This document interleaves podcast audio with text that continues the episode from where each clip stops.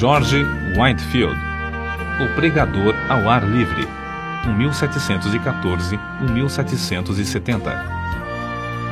Mais de 100 mil homens e mulheres rodeavam o pregador, há mais de 200 anos, em Cambuslang, Escócia.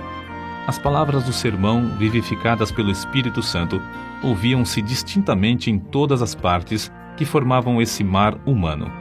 É-nos difícil fazer uma ideia do vulto da multidão de 10 mil penitentes que responderam ao apelo para se entregarem ao Salvador. Esses acontecimentos servem-nos como um dos poucos exemplos do cumprimento das palavras de Jesus. Na verdade vos digo que aquele que crê em mim também fará as obras que eu faço, e as fará maiores do que estas, porque vou para meu Pai. João, capítulo 14, versículo 12, grifo do autor. Havia como um fogo ardente encerrado nos ossos deste pregador, George Whitefield. Ardia nele um zelo santo de ver todas as pessoas libertas da escravidão do pecado. Durante um período ininterrupto de 28 dias, realizou a incrível façanha de pregar a 10 mil pessoas. Sua voz podia ser ouvida perfeitamente a mais de um quilômetro de distância, apesar de ter físico fraco e de sofrer dos pulmões. Não havia prédio no qual coubessem em seus auditórios, e, nos países onde pregou, armava seu púlpito nos campos, fora das cidades. Whitefield merece o título de Príncipe dos Pregadores ao Ar Livre, porque pregava em média dez vezes por semana, e isso fez durante um período de 34 anos, em grande parte sob o teto construído por Deus, os céus. A vida de George Whitefield foi um milagre. Nasceu em uma taberna de bebidas alcoólicas. Antes de completar três anos, seu pai faleceu. Sua mãe casou-se novamente e a George foi permitido continuar os estudos na escola. Na pensão mantida por sua mãe, fazia a limpeza dos quartos, lavava roupa e vendia bebidas no bar. Por estranho que pareça, já que ainda não era salvo, interessava-se grandemente pelo exame das Escrituras lia a Bíblia até alta noite e preparava sermões. Na escola, era conhecido como orador. Sua eloquência era natural e espontânea, um dom extraordinário de Deus. Talento este que possuía sem ele mesmo saber. Custeou os próprios estudos em Pembroke College, Oxford, servindo como garçom em um hotel. Depois de estar algum tempo em Oxford, juntou-se ao grupo de estudantes a que pertenciam João e Carlos Wesley. Passou muito tempo, como os demais do grupo, jejuando e esforçando-se para mortificar a carne a fim de alcançar a salvação. Ele ainda não compreendia que a verdadeira religião é a união da alma com Deus e a formação de Cristo em nós. Acerca da sua salvação, escreveu algum tempo antes de morrer. Todas as vezes que vou a Oxford, sinto-me impelido a ir primeiro a este lugar onde Jesus se revelou a mim, pela primeira vez, e me deu o novo nascimento. Com a saúde abalada, talvez pelo excesso de estudo, Jorge voltou a casa para recuperá-la. Resolvido a não cair no indiferentismo, inaugurou uma classe bíblica para jovens que, como ele, desejavam orar e crescer na graça de Deus. Visitavam diariamente os doentes e os pobres, e frequentemente os prisioneiros nas cadeias, para orar com eles e prestar-lhes qualquer serviço manual que pudessem. Jorge tinha no coração um plano que consistia em preparar cem sermões e apresentar-se para ser separado para o ministério. Porém, quando havia preparado apenas um sermão, seu zelo era tanto que a igreja insistia em ordená-lo com apenas 21 anos, embora fosse regra não aceitar ninguém para tal cargo com menos de 23 anos. O dia que precedeu sua separação para o ministério, Jorge passou em jejum e oração. Acerca desse fato, ele escreveu: À tarde, retirei-me para um alto, perto da cidade, onde orei com instância durante duas horas, pedindo em meu favor e também por aqueles que estavam para ser separados comigo.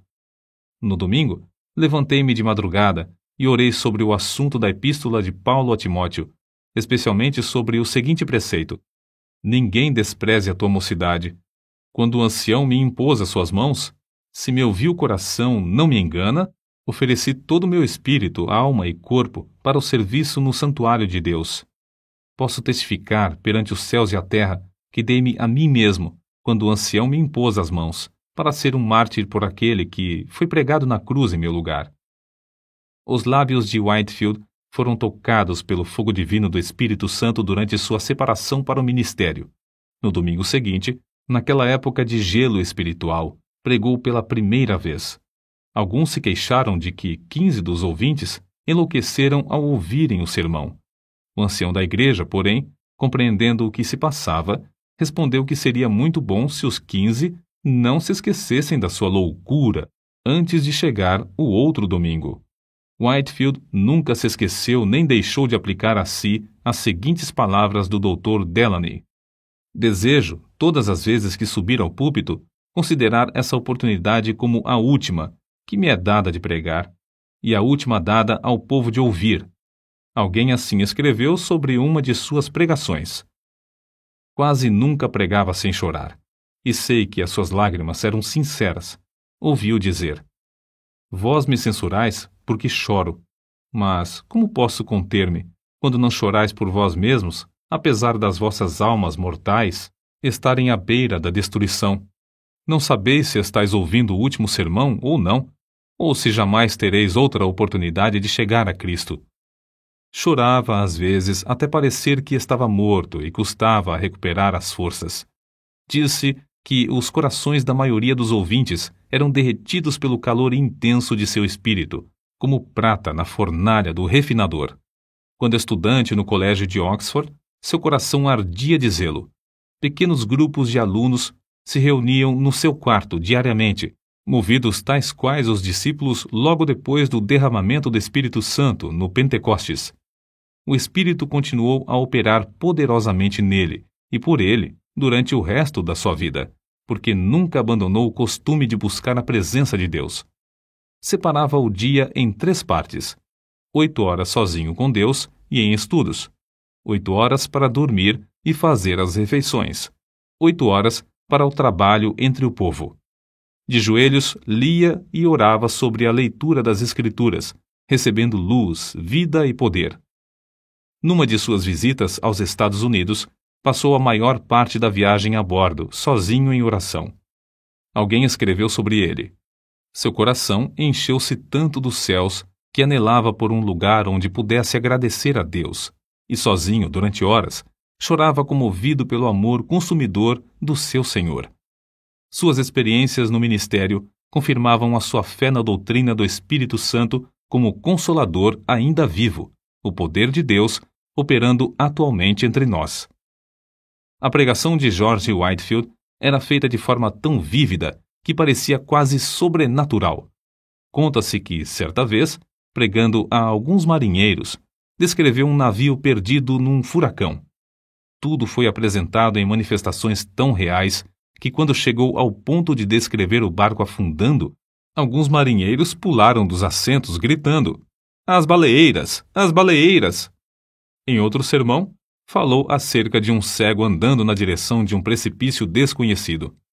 A cena foi tão real que, quando o pregador chegou ao ponto de descrever a chegada do cego à beira do profundo abismo, o camareiro Mor Chesterfield, que assistia, deu um pulo gritando: Meu Deus, ele desapareceu?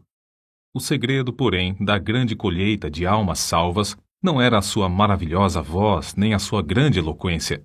Não era também o caso de que o povo tivesse o coração aberto para receber o Evangelho, uma vez que havia, na época, grande decadência espiritual entre os crentes. Também não foi por falta de oposição. Repetidas vezes, Whitefield pregou nos campos porque as igrejas fecharam-lhe as portas. Às vezes, nem os hotéis queriam aceitá-lo como hóspede. Em Basingstoke, foi agredido a pauladas. Em Staffordshire, atiraram-lhe torrões de terra. Em Moorfield, destruíram a mesa que lhe servia de púlpito e arremessaram contra ele o lixo da feira. Em Evesham, as autoridades, antes de seu sermão, ameaçaram prendê-lo se pregasse. Em Exeter, enquanto pregava para dez mil pessoas, foi apedrejado de tal forma que pensou haver chegado para ele a hora, como o ensanguentado Estevão, de ser imediatamente chamado à presença do Mestre. Em outro lugar, apedrejaram-no novamente até ficar coberto de sangue. Verdadeiramente levava no corpo até a morte as marcas de Jesus. O segredo de tais frutos na sua pregação era o seu amor para com Deus. Ainda muito novo, passava noites inteiras lendo a Bíblia, que muito amava. Depois de se converter, teve a primeira daquelas experiências de sentir-se arrebatado, ficando a sua alma inteiramente aberta, cheia, purificada, iluminada da glória e levada a sacrificar-se inteiramente ao seu Salvador. Desde então, nunca mais foi indiferente em servir a Deus, mas regozijava-se no alvo de trabalhar de toda a sua alma e de todas as suas forças, e de todo o seu entendimento. Só achava interesse nos cultos, tanto é que escreveu para sua mãe dizendo que nunca mais voltaria ao seu emprego. Consagrou a vida completamente a Cristo, e a manifestação exterior daquela vida nunca excedia a sua realidade interior. Portanto, nunca mostrou cansaço, nem diminuiu a marcha durante o resto de sua vida. Apesar de tudo, ele escreveu: A minha alma era seca como o deserto. Sentia-me como encerrado dentro de uma armadura de ferro. Não podia ajoelhar-me sem estar tomado de grandes soluços e orava até ficar molhado de suor. Só Deus sabe quantas noites fiquei prostrado de cama, gemendo por causa do que sentia e ordenando, em nome de Jesus, que Satanás se apartasse de mim. Outras vezes, passei dias e semanas inteiras prostrados em terra, suplicando para ser liberto dos pensamentos diabólicos que me distraíam. Interesse próprio, rebelião, orgulho e inveja me atormentavam, um após outro, até que resolvi vencê-los ou morrer. Lutei até Deus me conceder vitória sobre eles. George Whitefield considerava-se um peregrino errante no mundo, procurando almas.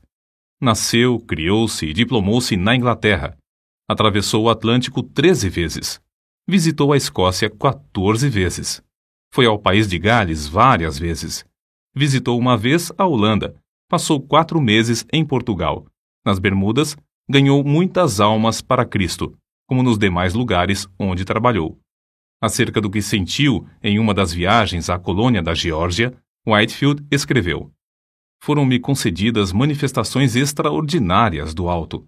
Cedo de manhã, ao meio-dia, ao anoitecer e à meia-noite, de fato durante o dia inteiro, o amado Jesus me visitava para renovar-me o coração. Se certas árvores perto de Stonehouse pudessem falar, contariam acerca da doce comunhão que eu e algumas almas amadas desfrutamos ali com Deus, sempre bendito. Às vezes, quando de passeio, a minha alma fazia tais incursões pelas regiões celestes, a qual parecia pronta a abandonar o corpo. Outras vezes, sentia-me tão vencido pela grandeza da majestade infinita de Deus que me prostrava em terra e entregava-lhe a alma, como um papel em branco para ele escrever nela o que desejasse. De uma noite nunca me esquecerei, relampejava excessivamente. Eu pregara a muitas pessoas e algumas ficaram receosas de voltar a casa. Senti-me dirigido a acompanhá-las e aproveitar o ensejo para as animar a se prepararem para a vinda do Filho do Homem. Oh, que gozo senti na minha alma, depois de voltar enquanto alguns se levantavam das suas camas, assombrados pelos relâmpagos que andavam pelo chão e brilhavam de uma parte do céu até a outra, eu com mais um irmão ficamos no campo adorando orando, exultando ao nosso Deus e desejando a revelação de Jesus dos céus, uma chama de fogo. Como se pode esperar outra coisa a não ser que as multidões a quem Whitefield pregava fossem levadas a buscar a mesma presença? Na sua biografia, há um grande número de exemplos que bem ilustram tal fato. Oh, quantas lágrimas foram derramadas, com forte clamor, pelo amor do querido Senhor Jesus! Alguns desmaiavam e, quando recobravam as forças, ouviam e desmaiavam de novo. Outros gritavam como quem sente a ânsia da morte. E depois de findar o último discurso, eu mesmo senti-me tão vencido pelo amor de Deus que quase fiquei sem vida. Contudo, por fim, revivi. E depois de me alimentar um pouco, estava fortalecido bastante para viajar cerca de 30 quilômetros até Nottingham. No caminho, a alma alegrou-se cantando hinos. Chegamos quase à meia-noite. Depois de nos entregarmos a Deus em oração, deitamo-nos e descansamos na proteção do querido Senhor Jesus. Ó oh, Senhor, jamais existiu amor como o teu. No dia seguinte, em Fogg's Manor, a concorrência aos cultos foi tão grande como em Nottingham. O povo ficou tão quebrantado que, por todos os lados, vi pessoas banhadas em lágrimas. A palavra era mais cortante que espada de dois gumes, e os gritos e gemidos alcançavam o coração mais endurecido. Alguns tinham semblantes pálidos como a palidez de morte, outros torciam as mãos, cheios de angústia. Ainda outros foram prostrados ao chão, ao passo que outros caíam e eram aparados nos braços de amigos. A maior parte do povo levantava os olhos para os céus, clamando e pedindo a misericórdia de Deus. Eu, enquanto os contemplava, só podia pensar em uma coisa: o grande dia. Pareciam pessoas acordadas pela última trombeta, saindo dos seus túmulos para o juízo. O poder da presença divina nos acompanhou até Baskin Ridge, onde os arrependidos choravam e os salvos oravam lado a lado. O indiferentismo de muitos transformou-se em assombro, e o assombro, depois, em grande alegria. Alcançou indivíduos das mais diversas classes, idades e tipos de conduta, a embriaguez foi abandonada por aqueles que eram dominados por esse vício. Os que haviam praticado qualquer ato de injustiça foram tomados de remorso. Os que tinham furtado foram constrangidos a fazer restituição. Os vingativos pediram perdão. Os pastores ficaram ligados ao seu povo por um vínculo mais forte de compaixão. O culto familiar foi iniciado nos lares. Os homens foram levados a estudar a palavra de Deus e a ter comunhão com o Pai nos céus. Mas não foram somente nos países populosos que o povo afluiu para ouvi-lo. Nos Estados Unidos, quando eram ainda um país novo, ajuntaram-se grandes multidões dos que moravam longe uns dos outros nas florestas. O famoso Benjamin Franklin, no seu jornal, assim noticiou essas reuniões. Quinta-feira, o reverendo Whitefield partiu de nossa cidade acompanhado de 150 pessoas a cavalo, com destino a Chester, onde pregou a 7 mil ouvintes, mais ou menos. Sexta-feira, pregou duas vezes em Willingstown, a quase 5 mil. No sábado, em Newcastle, pregou a cerca de 2.500.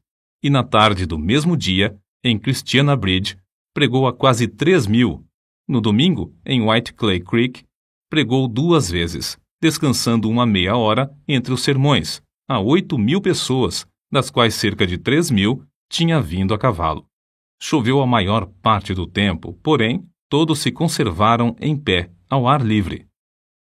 Como Deus estendeu a sua mão para operar prodígios por meio de seu servo, vê-se no seguinte relato. Num estrado perante a multidão, depois de alguns momentos de oração em silêncio, Whitefield anunciou de maneira solene o texto: é ordenado aos homens que morram uma só vez, e depois disto vem o juízo. Depois de curto silêncio, ouviu-se um grito de horror, vindo de um lugar entre a multidão. Um pregador presente foi até o local da ocorrência para saber o que tinha acontecido. Logo voltou e disse: Irmão Whitefield, estamos entre os mortos e os que estão morrendo. Uma alma imortal foi chamada à eternidade. O anjo da destruição está passando sobre o auditório clame em alta voz e não cesse. Então foi anunciado ao povo que um dentre a multidão havia morrido. Whitefield leu a segunda vez o mesmo texto. É ordenado aos homens que morram uma só vez. Do local onde a senhora Huntington estava em pé, veio outro grito agudo. De novo, um tremor de horror. Passou por toda a multidão quando anunciaram que outra pessoa havia morrido. Whitefield, porém, em vez de ficar tomado de pânico, como os demais, suplicou graça ao ajudador invisível e começou, com eloquência tremenda, a prevenir os impenitentes do perigo. Não devemos concluir, contudo, que ele era ou sempre solene ou sempre veemente. Nunca houve quem experimentasse mais formas de pregar do que ele. Apesar de sua grande obra, não se pode acusar Whitefield de procurar fama ou riquezas terrestres.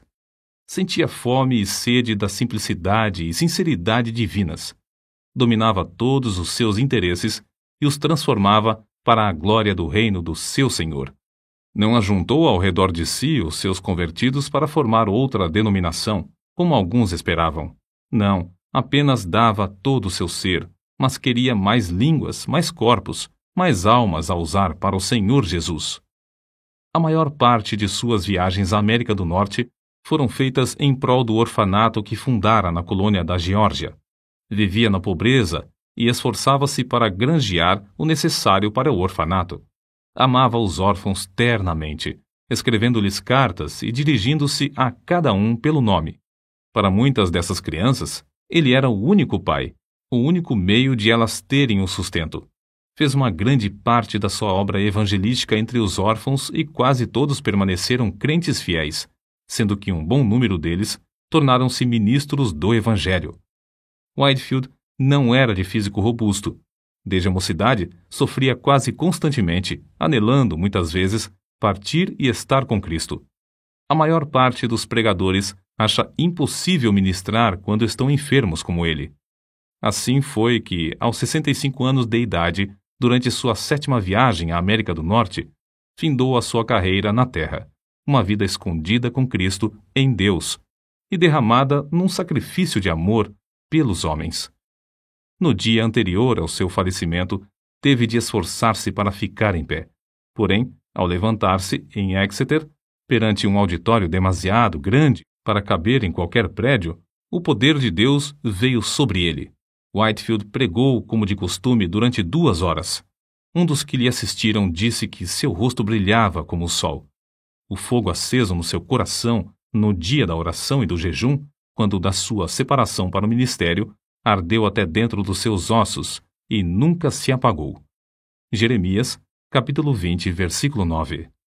Certo homem eminente dissera a Whitefield: Não espero que Deus chame o irmão breve para o lar eterno, mas, quando isso acontecer, regozijar-me-ei ao ouvir o seu testemunho. O pregador respondeu: Então ficará desapontado, morrerei calado. A vontade de Deus é dar-me tantos ensejos para testificar dele durante minha vida, que não me serão dados outros na hora da morte. E sua morte ocorreu como predissera. Depois do sermão, em Exeter, foi a Newburyport para passar a noite na casa do pastor. Ao subir para o quarto de dormir, virou-se na escada e, com a vela na mão, proferiu uma curta mensagem aos amigos que ali estavam e insistiam em que pregasse. Às duas horas da madrugada, acordou. Faltava-lhe o fôlego. Pronunciou para o seu companheiro as suas últimas palavras na terra: Estou morrendo. No seu enterro, os sinos das igrejas de Newburyport dobraram e as bandeiras ficaram a meia haste. Ministros de toda parte vieram assistir aos funerais. Milhares de pessoas não conseguiram chegar perto da porta da igreja por causa da imensa multidão. Conforme seu pedido, foi enterrado sob o púlpito da igreja. Se quisermos ter os mesmos frutos, ver milhares salvos, como George Whitefield os teve, temos de seguir o seu exemplo de oração e dedicação. Alguém pensa que é tarefa demais? Que diria George Whitefield agora, junto aos que levou a Cristo, se lhe fizéssemos essa pergunta?